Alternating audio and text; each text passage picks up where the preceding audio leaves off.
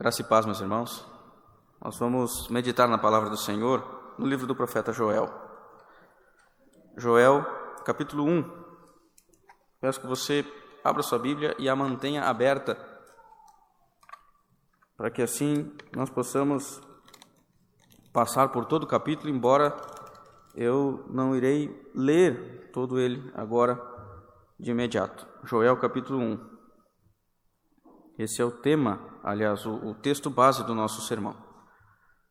Joel capítulo 1. Antes mesmo de nós lermos a palavra do Senhor, é importante que a gente considere algumas questões que sempre acontecem ao longo da história, como, por exemplo, as crises que acontecem e, e às vezes a gente fica impactado com aquilo que acontece e, e nós não temos o controle das situações. Me lembro que certa vez eu falava sobre esse texto e eu falei que às vezes a mínima coisa que acontece, a gente é, perde a nossa tranquilidade, pelo menos aquela tranquilidade momentânea que nós temos. E bem na hora que eu falei, é, o tempo estava meio ventoso assim, naquela hora soprou um vento muito forte. E eu disse: Olha, quer ver uma coisa? Talvez nesse momento aqui alguém já esteja pensando: será que eu fechei a janela em casa? Será que a roupa eu, eu, eu, que eu lavei, que já deveria estar seca, e agora eu não, eu não. Será que vai chover? Será que não vai? Vai molhar toda a roupa, vou ter que lavar de novo. Então as coisas já, já nos tiram da, da, da tranquilidade, porque coisas acontecem, e assim, crises acontecem em todo o tempo. Joel aqui mostra uma crise no seu livro, no livro que ele escreve. Então, normal, normalmente nós dizemos que quando Deus abençoa e Ele abençoa pessoas indistintamente por causa da sua graça comum, nós atribuímos essa bênção a essa graça de Deus. Deus abençoa justos e injustos. O sol nasce para ímpios e para crentes. As chuvas é, irrigam as plantações de ímpios e de justos. E as coisas são assim, porque Deus quis que as coisas fossem assim. Mas é bem verdade, irmãos, que a gente precisa entender que Deus controla todas as coisas, mas Ele sempre tem um propósito determinado. É claro que a gente sempre atribui esse propósito que Deus determinou como sendo a sua própria glória, então Deus faz todas as coisas, tudo o que Ele faz é para a glória dele mesmo. Mas Ele tem alguns objetivos ao longo das suas ações. E quando nós olhamos para crises, assolações, sofrimentos, tantas coisas que acontecem com o povo de Deus, quando ele faz isso com relação aos ímpios, ele está punindo os ímpios por causa dos pecados deles. Normalmente é isso, é uma punição. E Deus pune mesmo as pessoas. Aliás, eu diria que se nós se nós mantivéssemos em nosso proceder diário o que Deus faz e copiássemos isso, talvez as nossas famílias, as famílias das sociedades, não estivessem tão desestruturadas como estão. Porque hoje em dia, hoje em dia, não tem mais punição. Todo mundo faz o que quer e está bom assim, todo mundo tem a sua opinião e está bom assim, mas, meus irmãos, a Bíblia é uma regra de fé e prática e ela impõe condutas ao povo de Deus. E essas condutas, quando não são observadas, elas são passíveis de correção, são passíveis de punição. Então, eu não sei, várias pessoas têm filhos aqui, alguns estão pensando em filhos, pode ser que tenha alguma mulher grávida aí. Então, eu vou dizer uma coisa, e isso é muito sério. Se você pensa que passar a mão na cabeça do seu filho vai fazer com que ele seja alguém na vida, você esqueça isso. Não vai acontecer. Quando ele fizer alguma traquinagem, o seu filho não merece um beijinho. Ah, meu filho, que bonitinho. Olha só, é comum, criança faz assim. Não. Ele precisa ser corrigido. E às vezes essa correção implica punição. Então pense nisso. Porque senão, quando chegar numa certa idade, a criança vai ser aquela que ninguém atura. Porque, ah, meu filho é hiperativo. Será que é hiperativo? Ou ele nunca foi corrigido na vida? Então pense nisso. Embora não seja aqui uma, uma sessão de aconselhamento é, familiar sobre criação de filhos. Mas isso é importante que nós é, digamos aqui, para a gente poder aplicar no nosso dia a dia. Então, quando Deus aplica essas punições para com os ímpios, ele os está punindo por causa das suas transgressões, por causa dos seus pecados. Mas também ele faz isso nos crentes, nos filhos dele. E o objetivo não é uma simples punição. Quando Deus manda coisas que às vezes são ruins para o seu povo, o que ele está querendo é que o seu povo fique impactado por aquela punição. Deus chama o seu povo ao arrependimento porque ele sempre quer que o seu povo esteja debaixo da boa mão de Deus, se relacionando com Deus. Deus tem um povo pactual e quando esse povo se afasta, ele aperta mesmo, ele puxa de volta para que o seu povo continue caminhando com ele. Então Deus sempre chama o seu povo ao arrependimento. O povo de Deus é abençoado quando Deus pesa a mão, por assim dizer. Por quê? Porque a palavra de Deus nos diz que Deus só disciplina aqueles a quem ele ama. É sempre assim. Deus só faz isso com aqueles que Ele ama. Essa, esse é o objetivo de Deus para com o seu povo, trazê-los de volta para casa.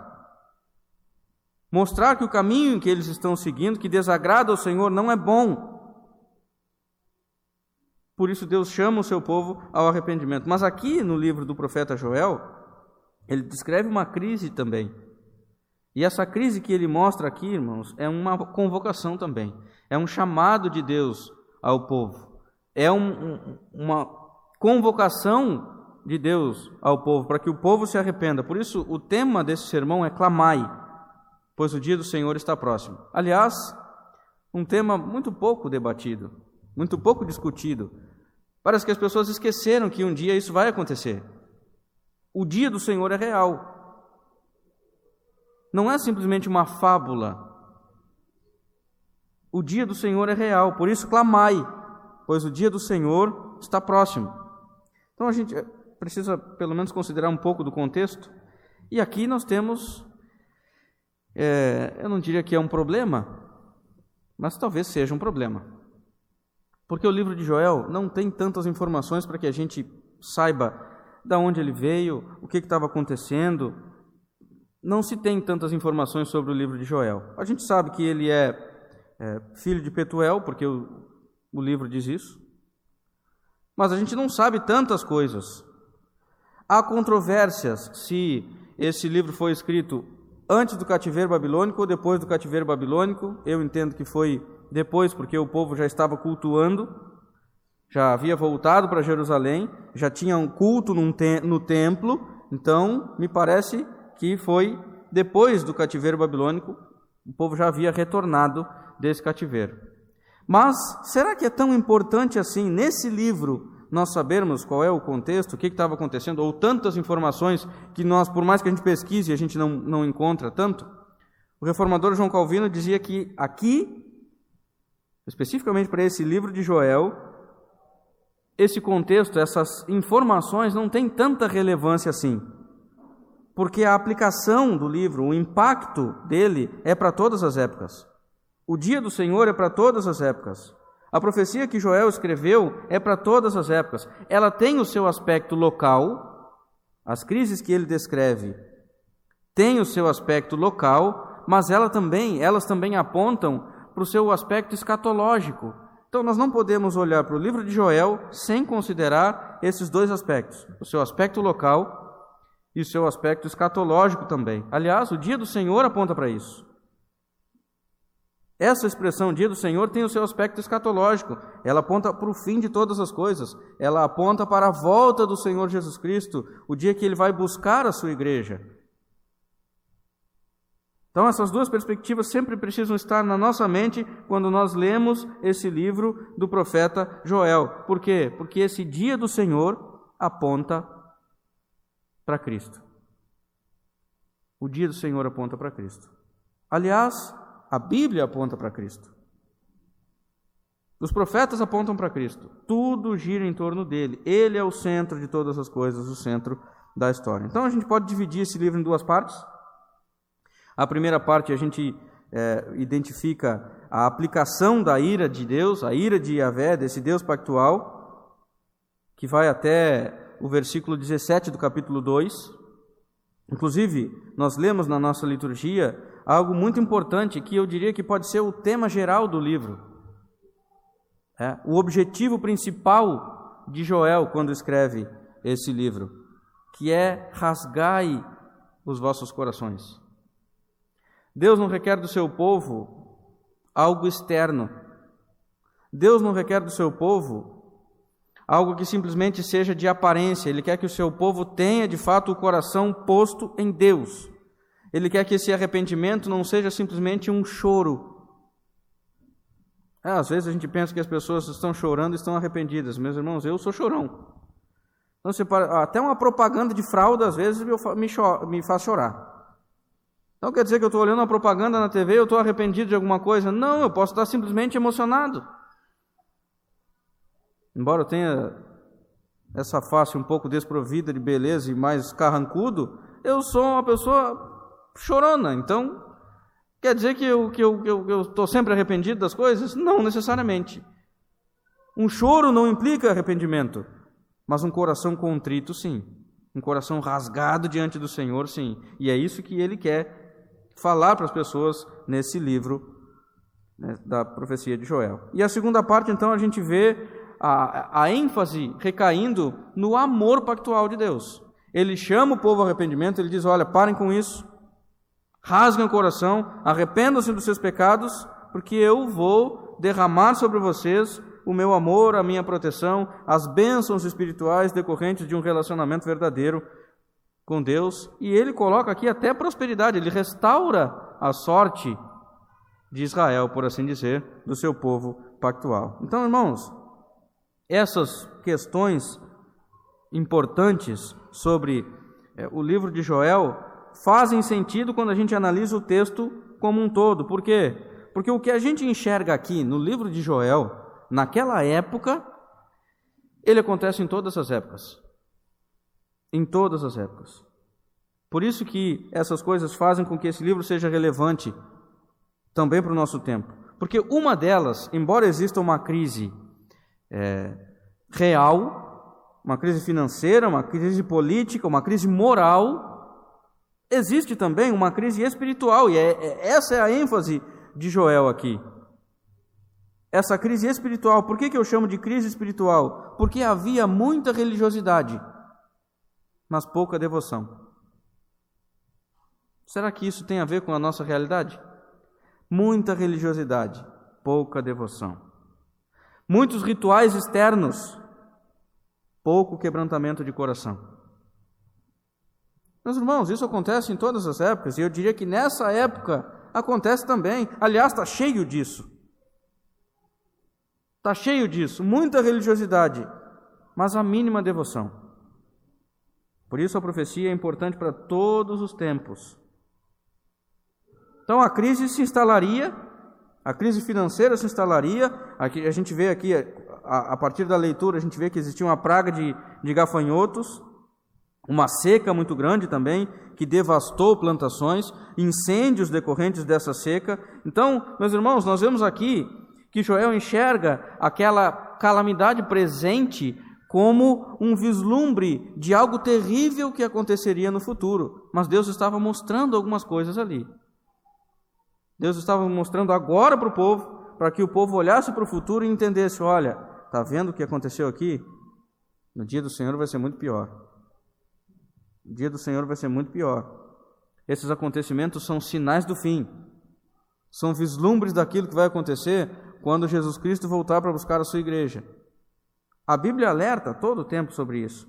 Então, se você está com a sua Bíblia aberta, versículo 1 diz assim: Palavra do Senhor que foi dirigida a Joel, filho de Petuel. Então, aqui a primeira coisa que a gente identifica nesse livro, a gente já identificou aqui que ele é Joel, o nome do profeta é Joel e ele é filho de Petuel.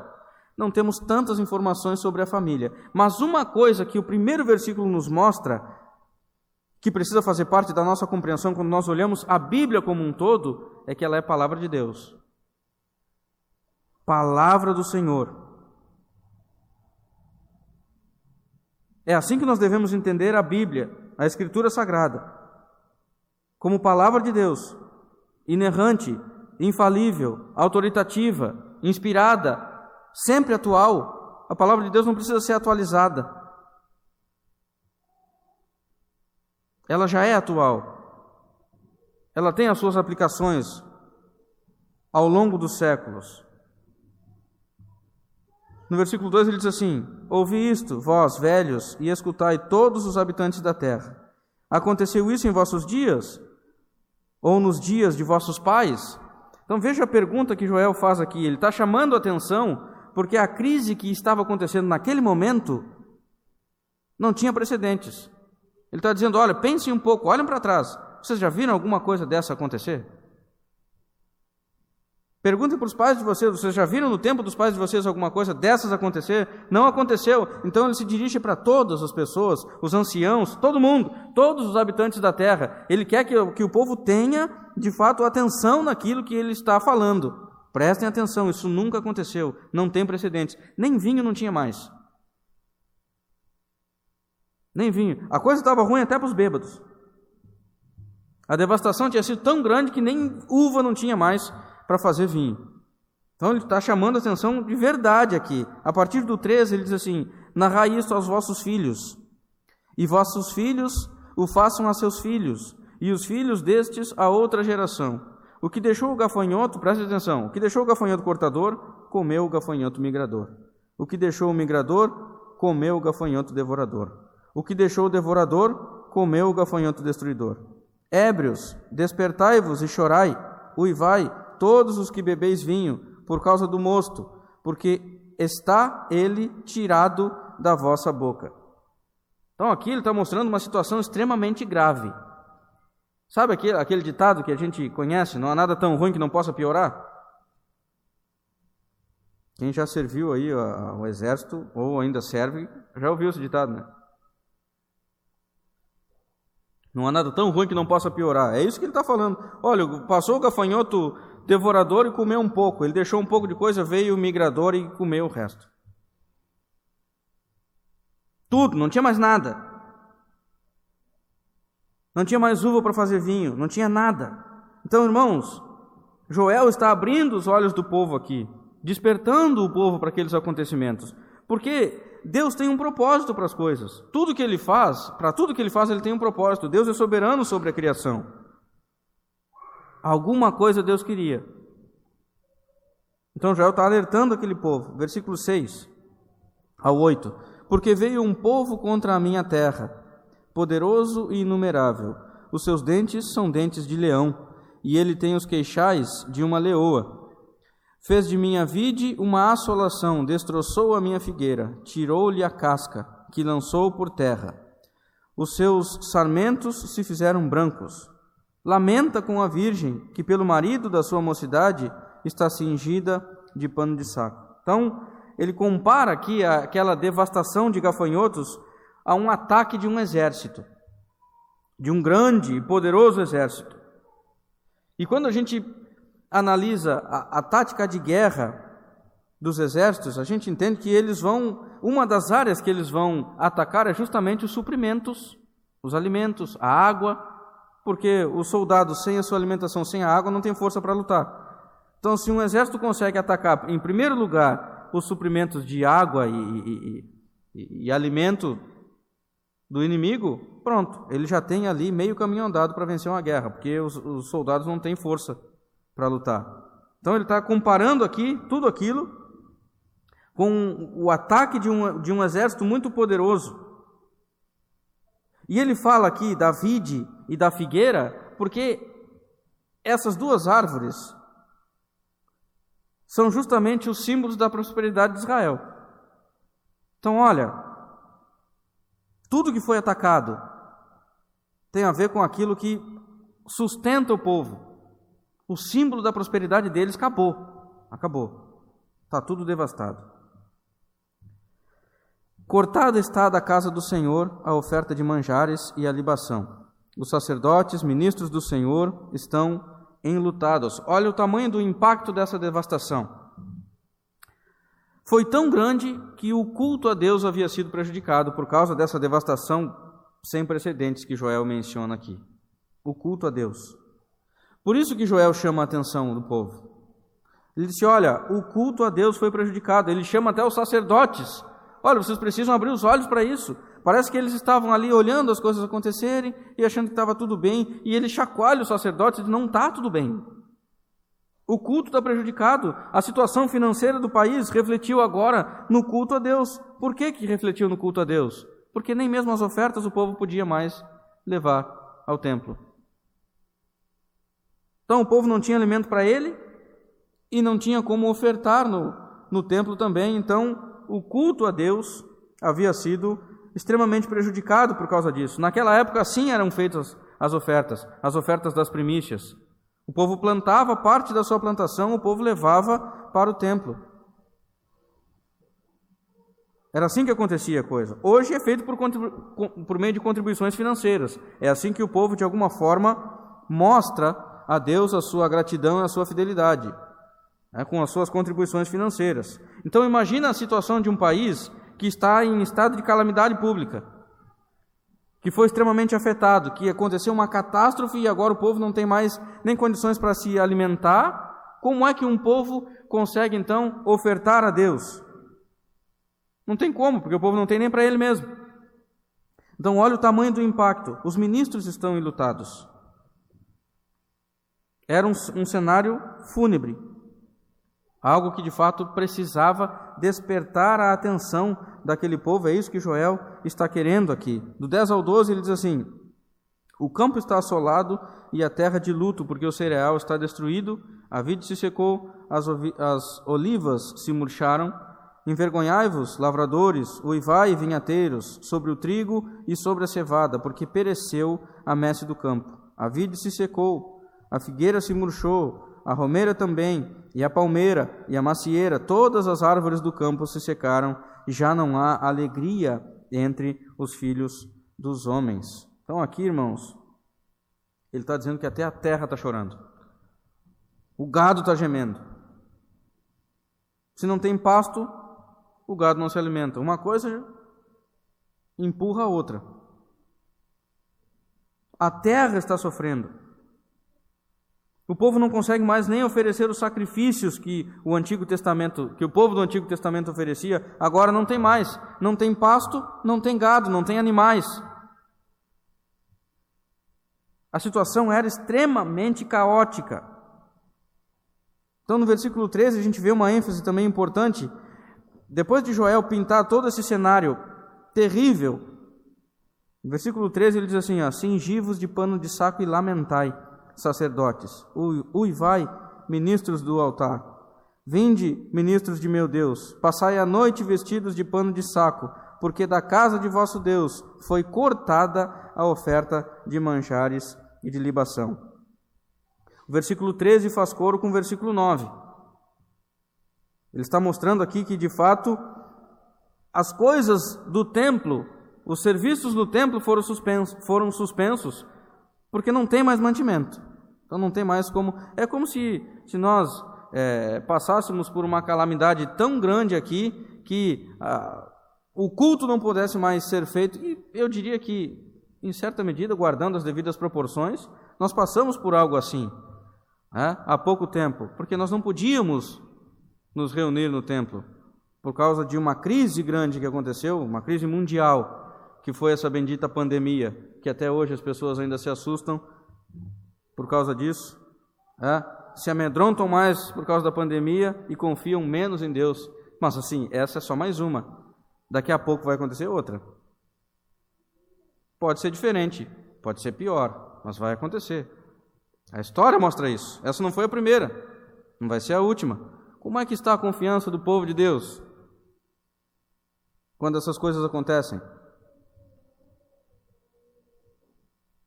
Não é, não foi a primeira, não vai ser a última. Crises acontecem, meus irmãos. Então, do versículo 13 ao versículo 15, agora a partir do versículo 14, ele diz assim: ó, promulgai um santo jejum, olha a ênfase, o motivo daquela crise toda que Deus está é, instalando ali. Promulgai um santo jejum, convocai uma assembléia solene, congregai os anciãos, todos os moradores desta terra, para a casa do Senhor vosso Deus, e clamai ao Senhor ah, que dia porque o dia do Senhor está perto, vem como assolação do Todo-Poderoso. Aqui está, irmãos, o verdadeiro motivo daquela crise toda. Não estava acontecendo simplesmente porque Deus queria mandar uma coisa ruim para o povo. Tudo aquilo estava acontecendo por causa da falta de arrependimento do povo. Joel está escancarando aqui a religiosidade vazia daquela gente. Aquele culto vazio, ritualístico, mas vazio de piedade. Um povo que tinha um privilégio belo e ímpar de cultuar a Deus, mas muitas vezes abria mão desse relacionamento. Um povo que tinha a possibilidade de se relacionar com o seu Deus pactual e ele abria mão desse relacionamento. Ele simplesmente negligenciava a aliança que o próprio Deus fez com ele. O povo abria mão de cultuar. O povo fazia para cumprir tabela. Claro que hoje em dia isso não acontece. Ninguém mais vai à igreja só para cumprir tabela. Eu vou porque o. Senão o pastor vai perguntar: por que não veio ao culto? Então eu já vou antes que ele pergunte.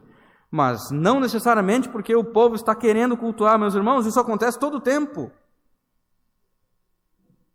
Não pense você que todas as igrejas que estão cheias, estão ali cheias de pessoas piedosas que assim, ó, não vivem mais se não puderem cultuar a Deus no templo.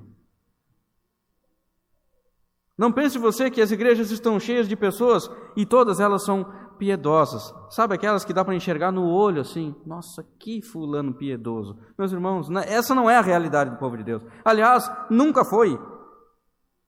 Desse jeito, em sua totalidade, nunca foi.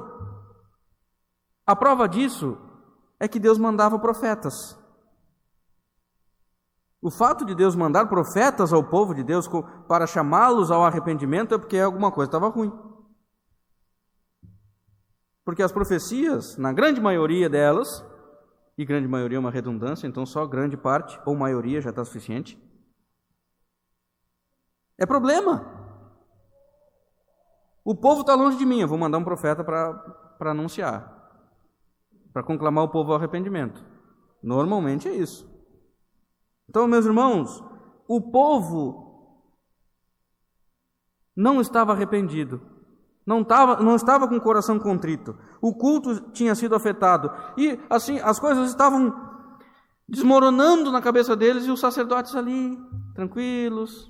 Não, eu sei que Deus governa todas as coisas, então se está acontecendo alguma coisa é porque Deus está no controle. Então Joel diz assim: ó, abram os olhos, seus miseráveis, vocês não estão vendo que, que a casa está caindo na cabeça de vocês? Chamem o povo ao arrependimento, vocês precisam se ajoelhar e passar a noite inteira de jejum. Se humilhar na presença de Deus, é isso que, que pano de saco, cingir de pano de saco significa. Se humilhem na presença de Deus. Então Joel está conclamando os líderes, de fato, a chamarem o povo, mas isso precisava começar pelos sacerdotes. Porque se o líder não abre os olhos para os problemas que estão acontecendo, o povo segue o líder. Abram os olhos. Então, irmãos, a tela que Joel pinta aqui é cheia de cores escuras, cinzas, sem vida, sem alegria, sem culto, sem devoção. É um cenário caótico, não apenas porque os mantimentos tinham acabado,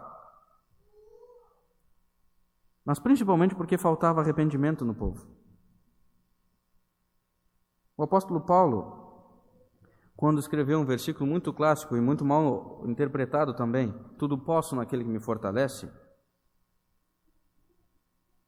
ele escreve isso dizendo assim: Olha, eu aprendi a viver em toda e qualquer situação.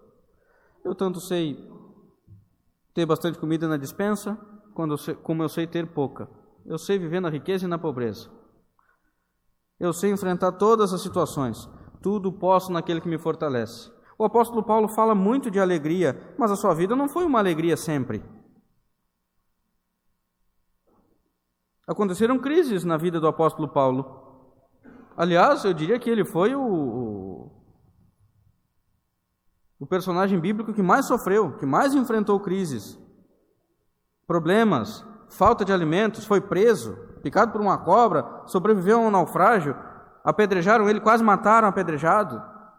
chicotearam, tantas coisas aconteceram, e ele vai lá e diz assim: olha, ele escreve aos Filipenses, por exemplo, falando de alegria. Ele escreve tudo posso naquele que me fortalece, não com a ideia de dizer assim, eu posso vencer todas as batalhas, eu posso até pular cerca de arame farpado que eu não vou me arranhar, porque eu tudo posso naquele que me fortalece. Não é isso que o apóstolo Paulo diz. Ele diz assim: olha, eu consigo viver contente em toda e qualquer situação. Por quê? Porque ele tinha um coração contrito, ele tinha temor a Deus, a alegria dele era a pessoa de Cristo. Ele vivia dessa forma. Então o problema não é necessariamente a crise, o problema é o nosso coração, que muitas vezes não está arrependido. O problema é a falta de temor do povo. É por isso que quando as coisas acontecem a gente se desespera. Porque falta temor, porque falta devoção. Então esse cenário aqui que o apóstolo, que o Joel pinta aponta para uma realidade futura. Embora a crise fosse, tivesse o seu aspecto local, ele estava apontando para o seu aspecto escatológico. Ele disse assim: ó, se vocês estão aqui apavorados agora, porque essas coisas ruins estão acontecendo aqui, imaginem só como vai ser no dia do Senhor.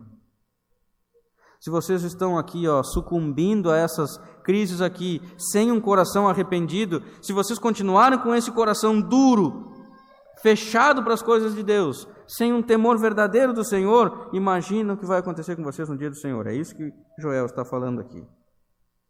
Um povo cheio de, religio... cheio de religiosidade, mas vazio de piedade. Nos versículos 19, 20, 19 a 20, ele diz assim: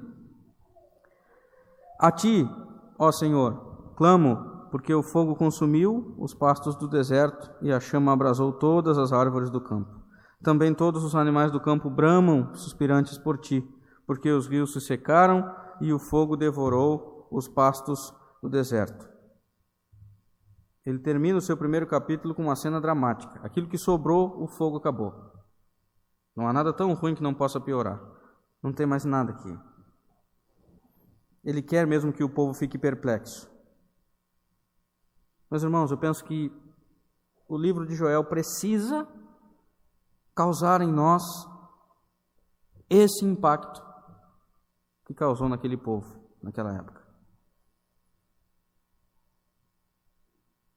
Precisa despertar em nós esse arrependimento que Joel conclama o povo a fazer aqui. Essa profecia, irmãos, precisa abrir os nossos olhos para aquilo que um dia há de acontecer o dia do Senhor é fato. Jesus Cristo vai voltar para buscar a sua igreja. Naquele tempo, Deus fez com que o povo fosse assolado, que a crise chegasse, que o suprimento do povo fosse desolado, dizimado, que a terra gemesse, que as plantações fossem aniquiladas, até mesmo o culto fosse prejudicado, justamente porque essas são consequências do pecado do povo. Mas ainda assim, irmãos, ainda que tudo isso estivesse acontecendo,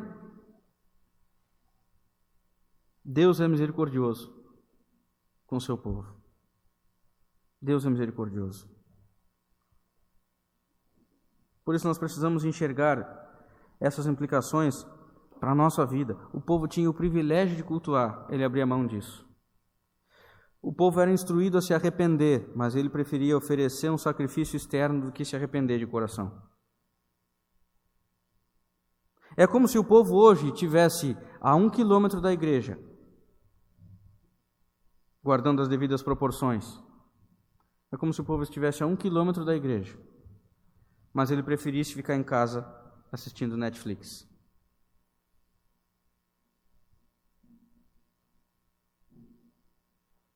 É como se o povo hoje tivesse o privilégio de se derramar na presença de Deus e dizer: Senhor, eu preciso me arrepender dos meus pecados.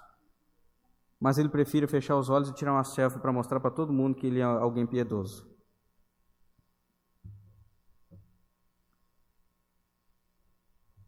Claro que essas coisas não acontecem hoje, aconteciam naquela época. Hoje as coisas estão. Irmãos, as coisas acontecem hoje. E a maneira que Deus utilizou para chamar o seu povo e conclamar ao arrependimento o seu povo de maneira esplêndida, mas terrível, foi assim, colocando crises. Mas foi assim que ele quis chamar o seu povo ao arrependimento. Então, aqui, irmãos, é possível ver a misericórdia de Deus. Por quê? Porque se Deus não fosse misericordioso com seu povo, ele simplesmente deixaria o povo fazer o que estava fazendo e acabou.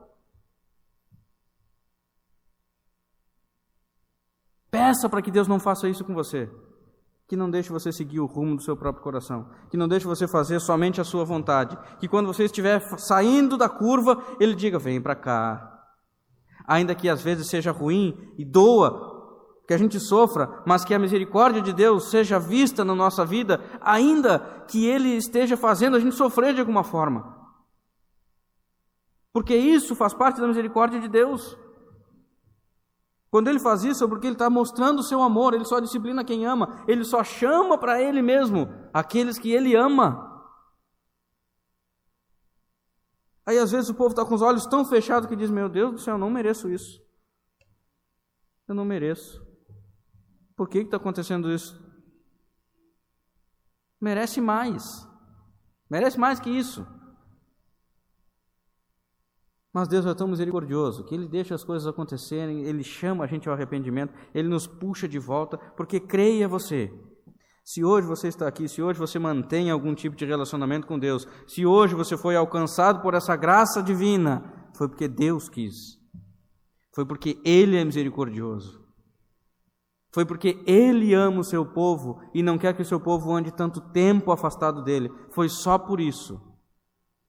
Não foi pelo seu mérito.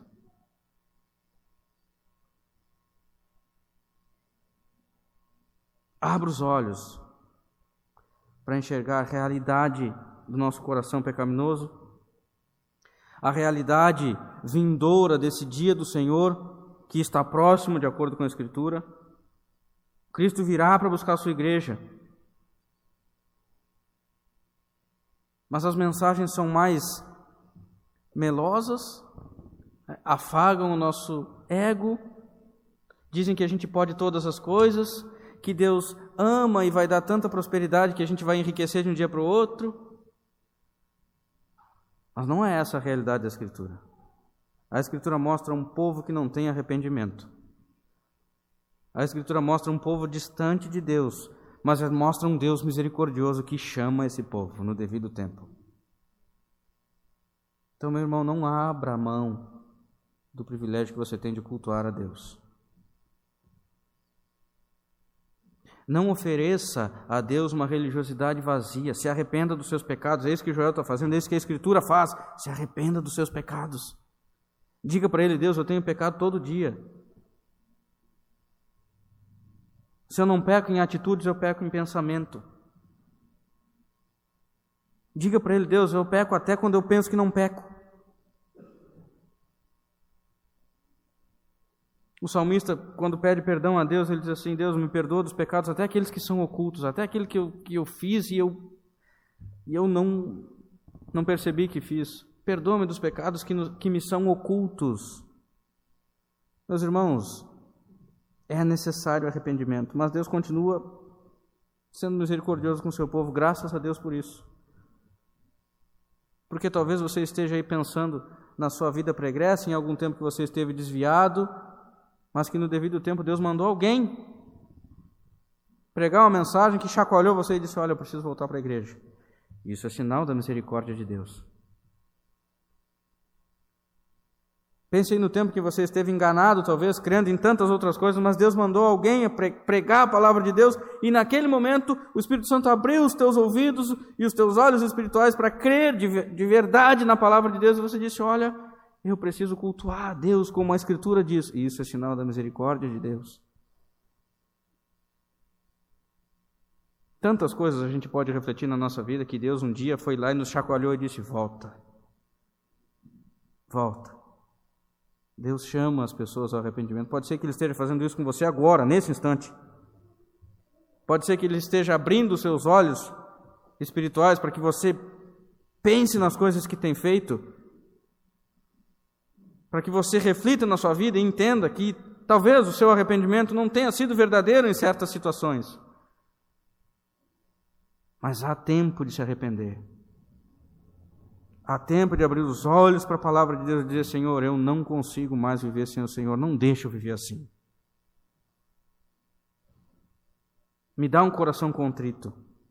Abre os meus olhos para te enxergar nas páginas da Escritura e entender que é ela a minha regra de fé e prática, a palavra que eu preciso anunciar, meu alimento diário. E que ela, então, irmãos, norteie o relacionamento do povo de Deus, para que de fato o povo se arrependa. Meus irmãos, esse arrependimento é libertador. Se derramar na presença de Deus e dizer: Deus, eu não consigo mais, eu, eu, eu preciso pedir perdão para o Senhor. O Senhor conhece o meu coração, mas ainda que o Senhor conheça, eu fiz isso, aquilo, aquele outro. Não aqueles arrependimentos assim, ó, que a gente que a gente ora e diz assim: Deus, perdoa todos os meus pecados. Ou senão a gente só fala assim, ó, com o perdão dos meus pecados, amém. Diz para ele: se arrependa dos seus pecados. Porque, meus irmãos, esse arrependimento faz com que você olhe para Cristo e enxergue. E toda vez que você entende o, a, a gravidade do pecado, a devastação que o pecado causa no povo, você enxerga a graça de Cristo mais bela na sua vida. Porque somente um Deus gracioso para enviar o seu único filho para morrer na cruz do Calvário, do Calvário por um povo cheio de pecados. A sua misericórdia já foi demonstrada na cruz do Calvário. Mas ele ainda requer que o seu povo se arrependa todos os dias.